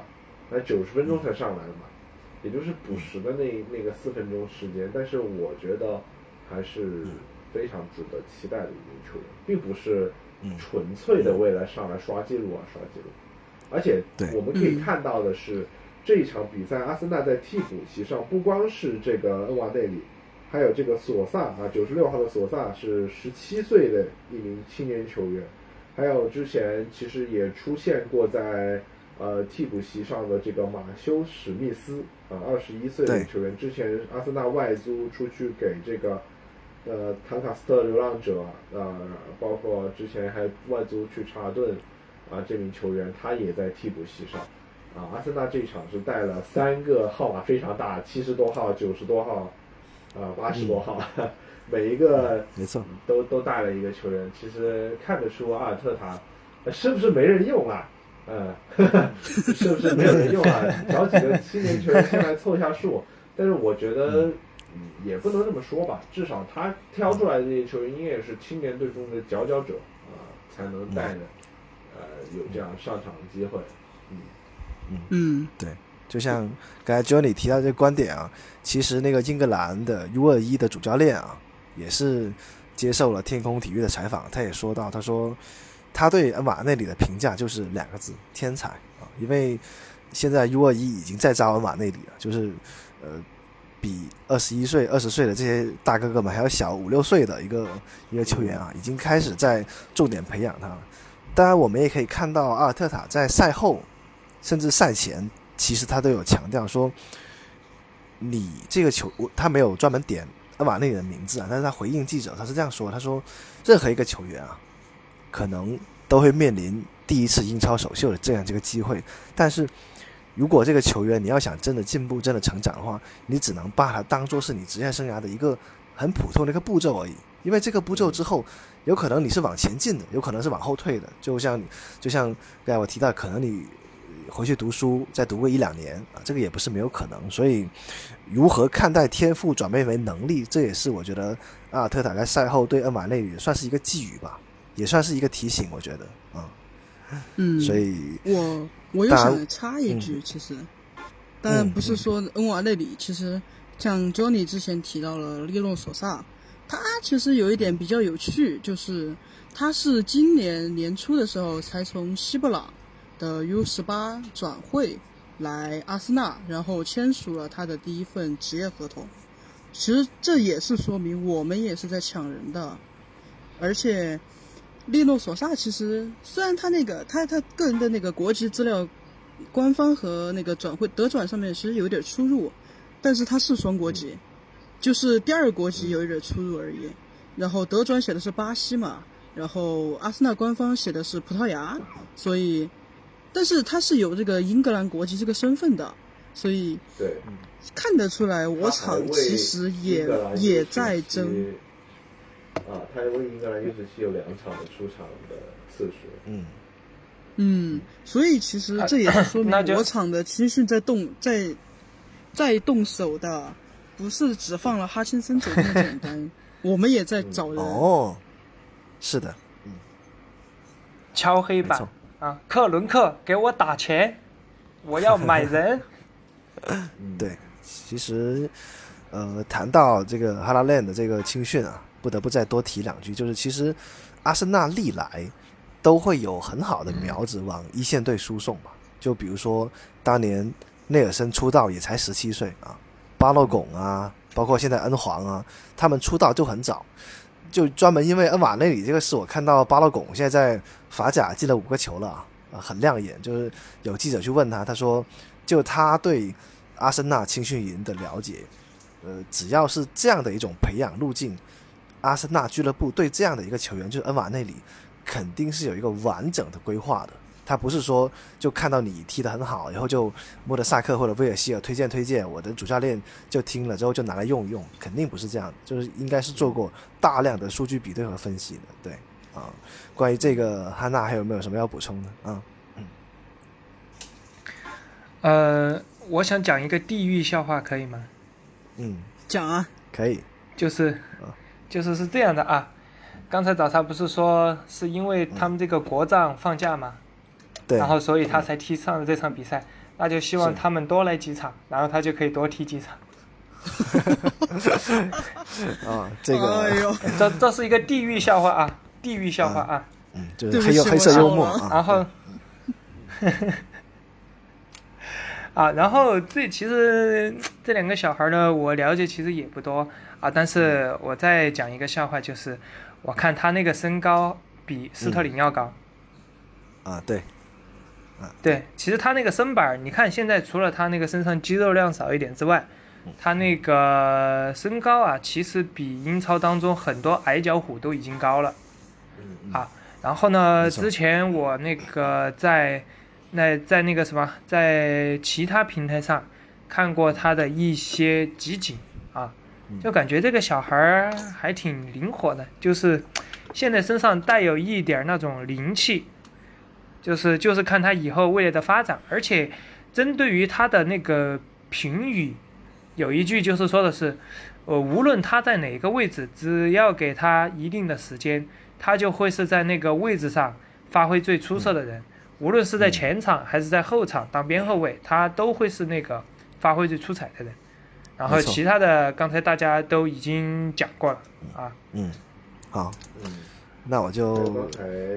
找啊找他提到的一点，就是你刚刚提到内尔森啊，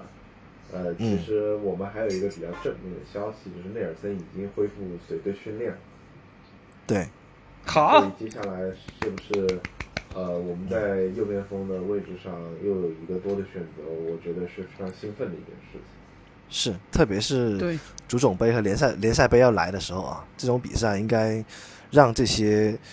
因为内尔森其实上赛季在荷甲表现很出色的啊，都进了欧协杯决赛了，所以所以说，呃对对而且这这赛季季前赛给大家感觉好像，呃，各方面力量啊，各方面又有一些亮眼的地方，应该是要多给一些机会的。呃，所以还是回到刚才阿尔特塔说那个，无论你是十五岁出场还是二十五岁出场，你都会遇到坎的，都也都会遇到机会的，就看你怎么能够把握。我觉得最好的例子，恩瓦内里应该就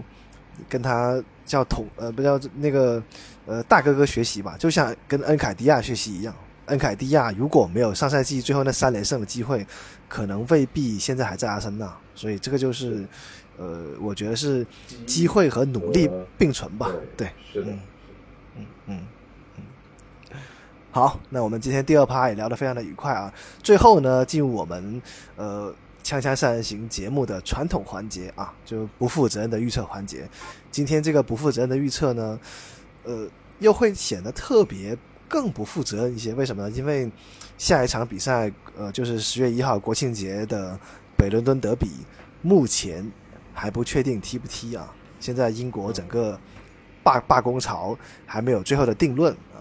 那我们也不管那么多了，就先预测一下这场比赛的比分吧。当然，呃，聊到北伦敦德比有很多话，我们呃暂且按下不表啊，就直接单刀直入的说一个比分吧。呃，那汉娜先来，嗯，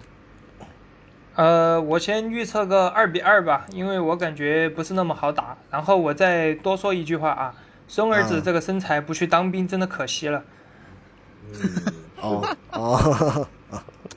哦，可以可以，就是，嗯，对，呃，我记得上一次哦，这插个题外话，就我们四个录节目的时候是，呃，Johnny 和 Pluto 连续准确预测中了两场比赛的比分，啊，哎，对对，富勒姆和伯恩茅斯，所以呃呃，金口留给他们俩待会开，我自己先预测吧啊，我自己的期望是，呃，这场比赛我希望能够拿一分吧，因为现在整个整个热刺的状态还是比较好的，现在英超不败的球队只有两支了啊，就是曼城和热刺，所以但是有一个今今天晚上看到了一个比较突然的消息，就是尤文图斯准备解雇阿莱格里啊，正在力邀孔蒂回去执教。现在孔蒂和热刺的热刺的续约遇到了很大的问题啊，就是呃嗯，如果说孔蒂这个尤文图斯多年的老队长啊，能够回到尤文图呃回到尤文的话，不知道呃或者说不是立刻回去，那比如说你东窗还是怎么样能够离开的话，不知道对热刺或者说对整个英超的格局有没有什么影响啊？但这个是一个题外话了。呃呃，我我预测一个呃，你说哈娜，嗯啊，孔蒂这个事情我那个 讲一句啊，就是呃那个孔蒂跟阿列利的关系不好，所以他立刻回去呢也没有那么快。但是孔蒂这个人有一个特点，就是经常容易跟老板闹不愉快。之前他那个第一次入主尤文是这样，然后去切尔西也是这样，然后呢，去那个国米呢，跟张公子也是闹得最后闹成这样，然后现在就是看他跟那个热刺这边的关系了。是，所以呃，其实也挺微妙的啊、特别像嗯。呃孔蒂这个性格，我觉得他就是呃对那种呃执教的氛围跟环境要求是很高的，嗯，特别是现在欧冠的整个情况，特别是欧冠比赛，热刺也也有起伏，呃，一直被诟病孔蒂是杯赛不是很擅长啊，所以我预测一个一比一吧，嗯，北伦敦德比，我觉得如果这场比赛能够打一个一比一，对整个世界杯前阿森纳的英超格局的战略意义已经达到了啊、好，那接下来 Johnny，听听你的不负责任的预测啊、我觉得我会非常的不负责任一些，因为其实呃，在打曼联的这场，我们已经看到了阿森纳现在的问题。我觉得相信阿尔特塔和自己的、呃我们的视频分析师啊，视频分析教练应该也能够看到。我相，我希望，我希望阿尔特塔能够在这一场比赛中主动放弃控球权，去哦，换一种方式打热刺，打热刺个措手不及。然后这场比赛，由于我们是在这个 主场我们是在主场啊，在主场，我真的非常希望能够拿下。我觉得我预测一个二比一，二比一是吧？对，是嗯，是，呃，在这里多插一句啊，就是我预感这场比赛可能很多我看到呃媒体也好，专家也好，预测就是阿森纳控球狂攻，然后热刺反击，但是谁赢谁输交给普鲁托啊。哎呀，怎么拿我压轴啊？压力好大。呃，那那啥，我还是先给结果，再再给原因好了。嗯我呃二比二，然后原因的话就是，因为我 Johnny 说他想看到那个阿森纳放弃控球权，但是在我的直觉里面，我觉得这是不可能的，因为对，绝对不可能。热热刺热刺就喜欢这，而且说白了，有一场我记得特别，我印象特别深，就是那个上上赛季，但是不是主场，是客场打热刺。当时那一场我是还是木鸟的时候，我是真的气到气到那个，就是气到整个人都不是特别好那几天嗯然后我因为因为就看到他们在那儿那个猥琐打防守反击，所以不出意外，肯定他们也是这么干的。他们这个队就是这样，然后对，就是这么恶心。对就搞心态嘛。当然，虽然我直觉说了。那个原则上来说，他肯定是会继续控球的。我希望还是变一变吧，打他一个出其不意能怎么样呢？我希望他没有原则一点啊。啊，对，对，嗯，是，我觉得这场北伦敦德比，呃，多说两句吧，是这赛季对阿森纳到底实力如何非常好的试金石啊。现在都说，呃，赛季前大家都很看好热刺吧，说是甚至是已经列入了争冠热门啊。对阿森纳反而没有那么看好，所以我希望在这种关键比赛上，不要再像上赛季倒数第三轮那样。我觉得那场那场北伦敦德比被对方赢了之后嗯还领先一分，那个真的是让我觉得一支年轻球队付出的代价稍微惨痛了一些啊。所以希望这个在主场能够开一个好头吧，嗯，不然的话可能哎，国庆七国庆七天乐那个乐可能要要打个问号了啊。打个引号，嗯是的嗯，的。哎，你怎么知道我是英超榜首？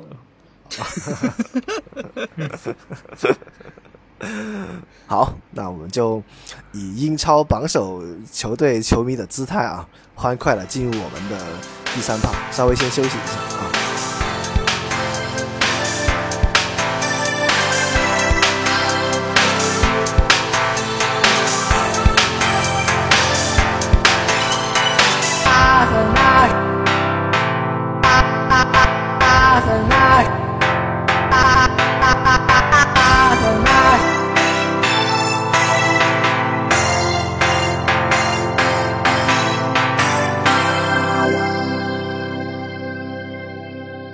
好，欢迎回来啊！又来到了我们《锵锵三人行》呃日常节目的固定环节啊，第三趴就聊聊呃《梦幻英超》这个游戏。嗯、但这个游戏呢，现在聊起来呢，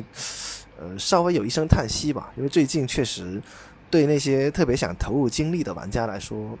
这游戏目前来说过于烧脑啊。也是因为英国英国国葬这个事情啊，导致现在赛程呢稍微有些支离破碎了，特别是刚结束的呃 Game Week 这个第八轮啊，就是呃几个强队的比赛都取消了，像利物浦啊、切尔西啊、曼联啊，呃这些球队都没有能够登场，所以对原来持有这些球队球员的经理或者足球呃玩家来说就非常痛苦。你到底是要不要开一张野卡？把自己的阵容全部洗掉呢，还是说，呃，继续保留摆烂啊，留七八个人先混一轮？这个是让现在玩家之间稍微有那么一点点小撕裂啊。不过今天呢，我们做第八轮的回顾呢，就不再回顾过多的比分了。相信大家对哪个球员表现的好，哪个球员表现的差，应该是呃印象还比较深刻。我今天更多想听三位嘉宾聊一聊，就是到截止目前为止对玩这个游戏的一点心得吧。我为什么今天定这个标题的时候用了一个叫做“均值回归”这个理念呢？这个是我看到可汗老师在写他英超日报的时候用到的，还挺有意思。就是呃，当然这本轮如果非要评一个最佳球员啊，那可能只能是选帽子戏法的孙兴民啊，热刺的，在之前七轮比赛吧，当然有些停赛不算，就是一直没有进球。这一轮在安排在。替补席以后呢，就表现得非常亮眼啊，两个远射也是非常的精彩。呃呃，从整个的游戏的角度来说，类似孙兴民这样的球员其实有很多啊，就是可能你之前会觉得他非常的亮眼，但是长时间没有上分，没有没有进攻的表现，但是到这两轮吧，特别是到第八轮的时候开始爆发啊。我不知道三位嘉宾怎么看待，就是。关于你玩这个 FPL 游戏，像这样的现象，你会不会引起重视？或者说，你觉得像这样的球员，你是会追高马上入手呢，还是说就就觉得起伏太大，就从此几乎不怎么考虑了啊？不知道大家怎么想的？然后我们请哈娜先聊一聊啊。呃，就是那个蛰伏多轮，然后突然一下那个爆发的这种。现在还有最大的两个因素还没有展现出来，一个是 TAA，一个是萨拉赫。没错，没错，对，嗯，对，就是这两个啊，因为他们因为这赛季利物浦的战绩确实不好看，但是如果当他们回过神儿来之后，这两个必是那个上大分的爆种。其实我觉得这种情况呢，就有点那种赌博心态啊。其实我觉得，包括 FPL 这个比赛啊，这个游戏对我来讲，完全就是一个赌局啊。虽然我这个不投钱也挺好的，我就喜欢白嫖 啊，就是慢慢赌。你只要赌对了，赌赢了，哎，那就没问题。但是我就是这样的赌徒心态啊，赌赢就是赚，赌输那是我该着哎。然后这一轮我还要特别感谢一下枪迷平原君啊，是他叫我开的野卡，不然我那二十分扣下去就真的是。死掉了啊！嗯，所以你开了野卡之后，有没有哪个球员令你更满意呢？啊啊，萨利巴，萨利巴，哇，萨利巴太棒了！对，萨利巴太棒了！对，这这这一轮赌野卡赌对了，真的。嗯，对，所以我们聊了快一个半小时的时间啊，没有提到萨利巴的名字。我觉得是因为他这个赛季太出色了啊，就是觉得好像单拿一场比赛的表现来说，不足以证明他的优秀啊，所以对呃那个唱起来唱起来，嗯，嘟嘟嘟嘟嘟嘟嘟，对，下次我们专门刚才刚才那个你说说到的 T A A 和萨拉赫的问题，其实我这段时间都有在看利物浦的比赛，我有一些了解啊。特别是利物浦在对阵那不勒斯的欧冠比赛中，利物浦一比四惨败，这场比赛 T A A 有很大的责任在其中的一个丢球。呃，利物浦这赛季防守后防线跟梦游一样的，就包括了 T A A，包括了乔戈麦斯，再包括了范戴克。呃，特别是 T A A 和乔戈麦斯，那是在打那不勒斯那场比赛，两个人分别有一个失误。就是在那儿站桩防守，然后完全就是走神的状态。然后利物浦输给曼联的那场比赛，就是呃范戴克在禁区内不上抢，就是站桩防守，一直推一直退，啊，让桑乔取得了进球。所以我是觉得利物浦这赛季不是说有没有缓过神来的问题，而是他们整条后防线的状态就是很成问题的。即使啊啊，利物浦在对阵伯恩茅斯的时候狂胜九比零，啊，各个球员都有进球，除了萨拉赫啊，但是 还是掩盖不了他们后防线上巨大的隐患。而且利物浦现在面临的一个很重要的问题就是伤兵满营，他们能用的人非常少，像是米尔纳这样的呃老将啊，三十多岁的老将，还要在欧冠的比赛中首发登场。其实对于他们来说是非常困难的，所以我觉得，呃，萨拉赫或许能够在一点一些比赛中，呃，取得一颗进球，或者说怎么怎么样，但是我觉得利物浦这赛季的颓势已经显现无疑了。嗯，哦，所以这个就是。嗯，我是不太想要持有利物浦球员了，所以我现在我已经上一轮把啊这一轮已经把萨拉赫换成德布劳内了。嗯，哦，是，所以当我们看到一些过去在游戏当中啊，就上分机制很稳定的球员，然后出现起伏、状态比较大的时候，这个时候对玩家其实是呃心态的一种考验。就是你可以看到，比如说他就像孙兴民一样，可能之前七轮预期进球都有那么四五个，但一个都没进啊。那到这一轮就进了三个，这个是我觉得，如果如果你要玩这个游戏的话，你的心态呃怎么保持是挺重要。就是呃有可能不操作比操作更好啊，这个是提供给大家的一个小思路吧。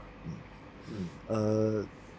呃这一趴呢，最后一个问题呢，我想跟。呃，三位再探讨一下，就是关于呃未来的操作的方面。当然，可能前瞻来说，因为现在距离国庆的比赛周啊还有很长一段时间，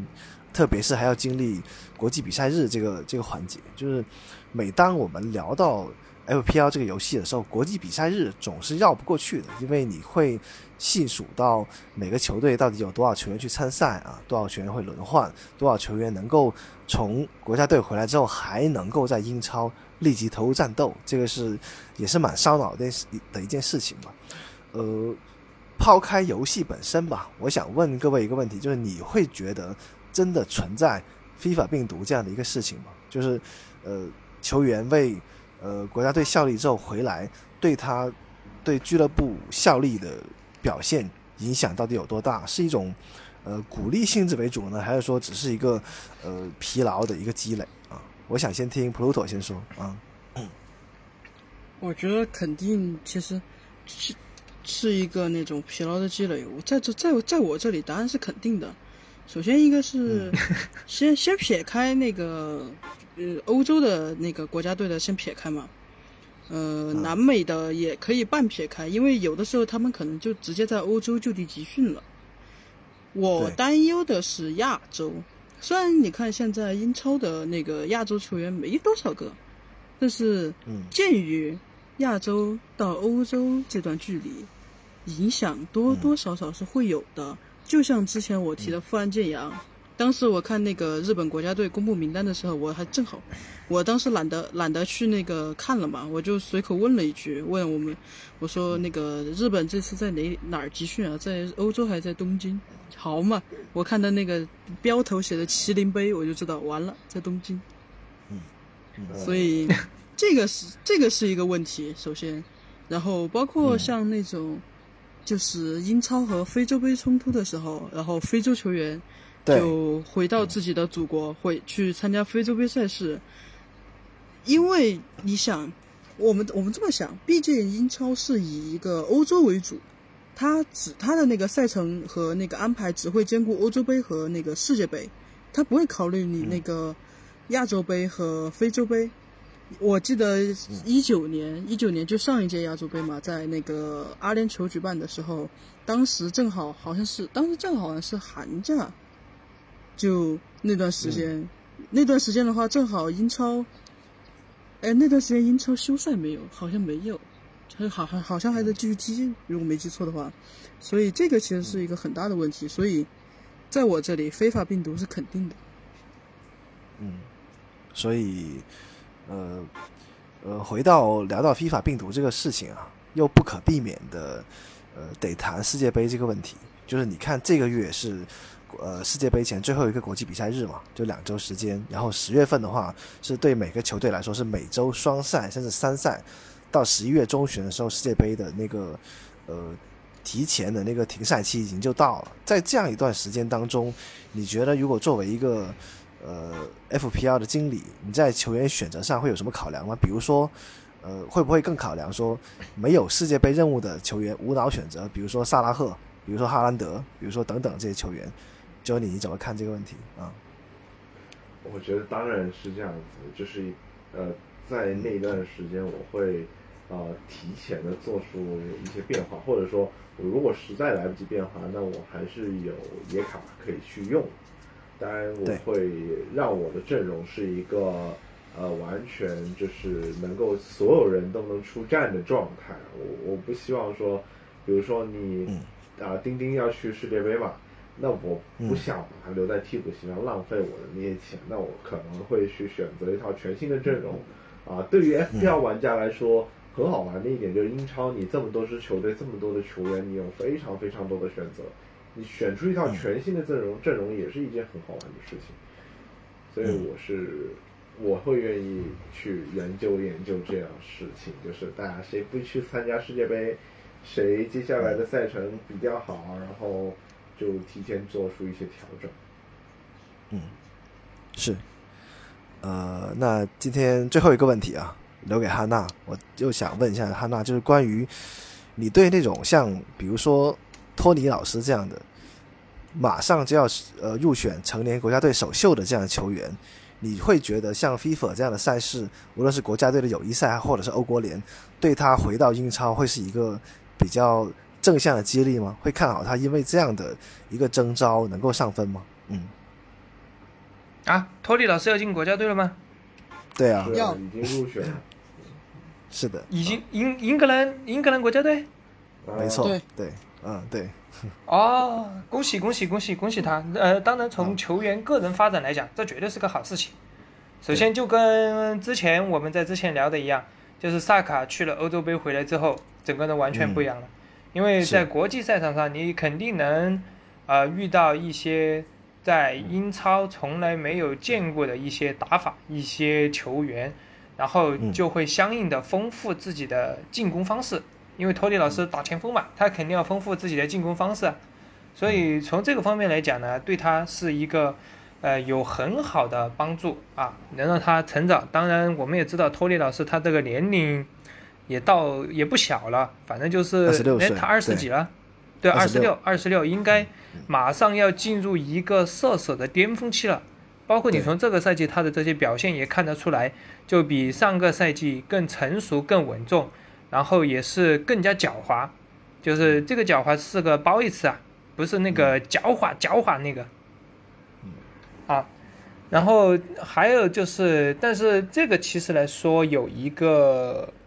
副作用，我觉得有其中有一个副作用，就是因为他之前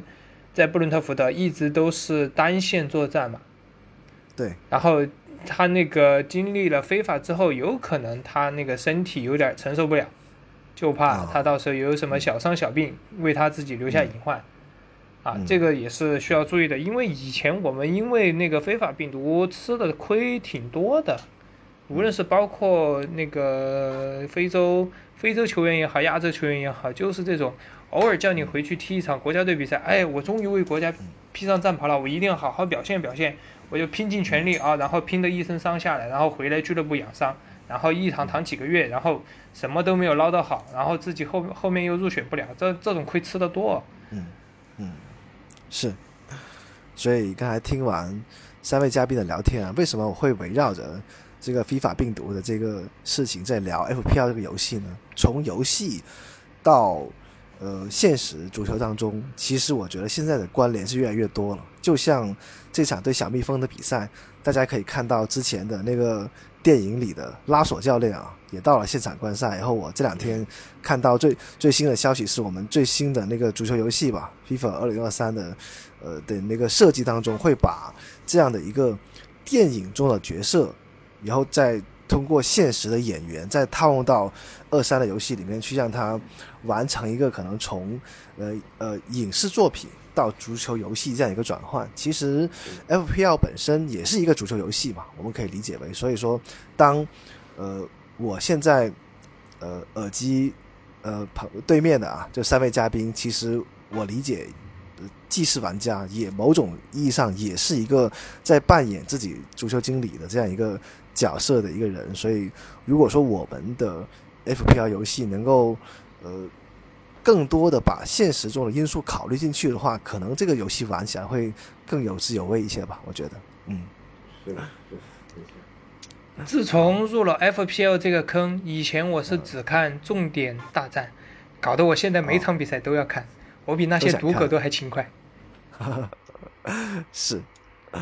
好，那今天我们的节目也差不多了。然后，呃，也希望呃听众朋友们如果能够听到这里的话，也感谢你对《锵锵三人行》节目这个支持吧。虽然我们的更新频率不是特别高，但是真的每一期节目我能够看得出来，我们的嘉宾都非常的用心啊。所以也希望借着这期节目能够提前预祝。呃，阿森纳在北伦敦德比取得好成绩吧？那我们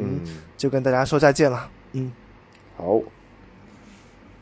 拜拜。好，祝大家身体健康，拜拜。standing on the brink of the extraordinary, something unique in modern football, going through a whole season undefeated. It's Rick Van Nistelrooy to win it